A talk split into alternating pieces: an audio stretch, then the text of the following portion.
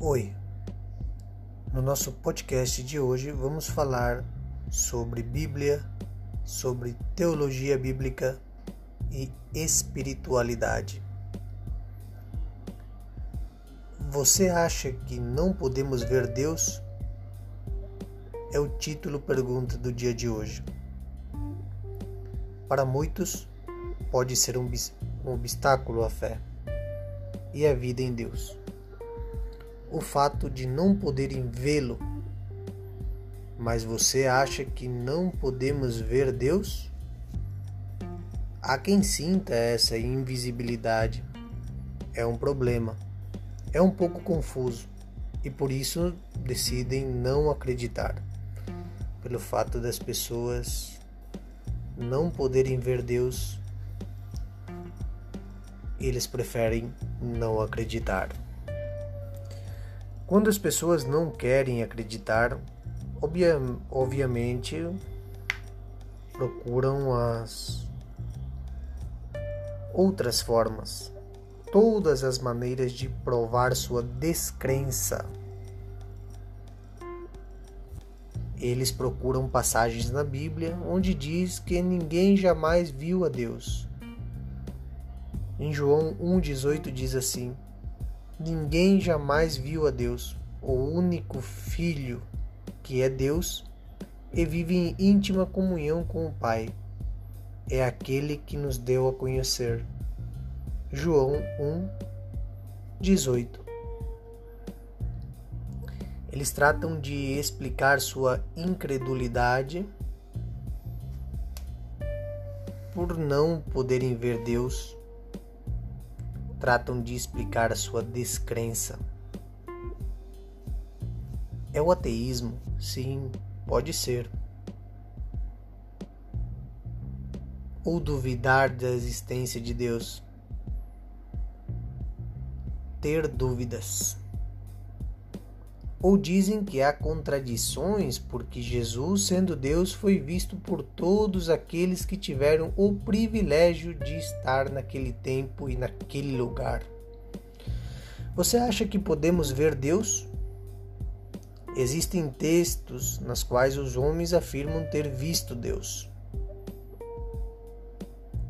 Muitos tiveram o privilégio de ver Jesus naquela época em forma de homem mas tem alguns que viram Deus. E diz assim em Gênesis 32, 30. E Jacó chamou aquele lugar de Peniel, porque ele disse: Eu vi Deus face a face, mas ainda estou vivo. Gênesis 32, 30. Era Jacó.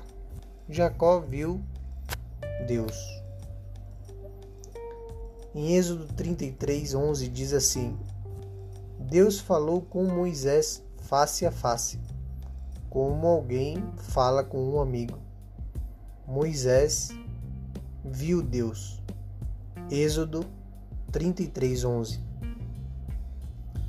Em vista disso, devemos ter em mente que Deus não tem forma física Deus é um espírito e quando ele apareceu aos homens, ele o fez de diferente maneira. Portanto, quando acreditamos, quando dissemos que acreditamos em Deus, quando a gente fala que a gente acredita em Deus, acreditamos pela fé e podemos ver Deus pela fé.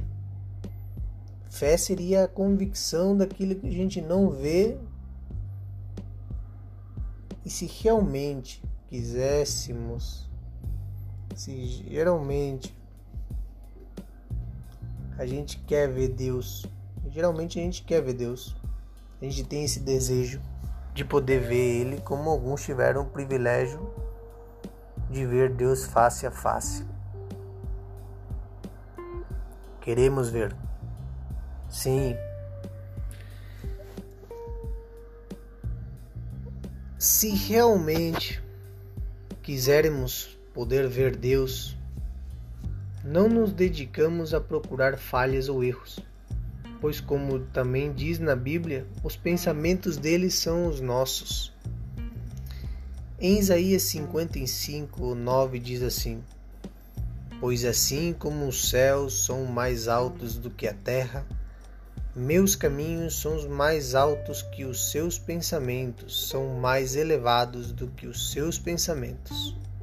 Os meus pensamentos são mais elevados do que os seus pensamentos. Isaías 55, 9. Da mesma maneira, quando cremos e queremos ver Deus. Da mesma forma, quando cremos e queremos ver Deus, o vemos em todas as coisas maravilhosas que acontecem em nosso caminho todos os dias.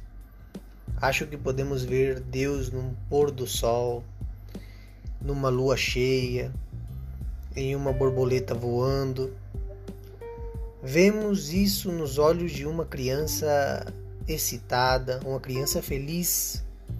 Vemos isso nas pessoas que se dedicam suas vidas para ajudar os enfermos nos hospitais. Enfim, várias outras coisas de bom que os noticiários não comentam, não dizem as boas obras as coisas bonitas que tem nesse mundo. Para os incrédulos, ver nunca é acreditar. Eles podiam ver a maravilha, eles podiam ver os sinais que Jesus demonstrou, mas ainda assim não acreditavam que ele era o Messias. Nem sempre para os incrédulos, nem sempre para os ateus, Ver é acreditar. Tiveram muitas pessoas que viram Jesus, viram todos os, todas as obras, todas as maravilhas e mesmo assim duvidaram de Deus. Duvidaram que ele era o Messias. Ele era o Messias. Para nós crentes, Jesus sendo o Deus que vive conosco e vive em nós, que vive em nós e conosco. Pensamos e sabemos que podemos ver Deus em todos os momentos das nossas vidas. E vendo isso, porque acreditamos Vivemos para o dia em que finalmente chegaremos ao nosso lar eterno com Ele. Chegaremos o dia que podemos ver Deus face a face, quando a gente viver naquele lar que Ele prometeu que nos ia dar. Para todo aquele que crê nele, vai ter a salvação, salvação eterna. Muito obrigado pela sua atenção Será até a próxima edição de mais um podcast do dia de hoje. A gente agradece. Que Deus o abençoe.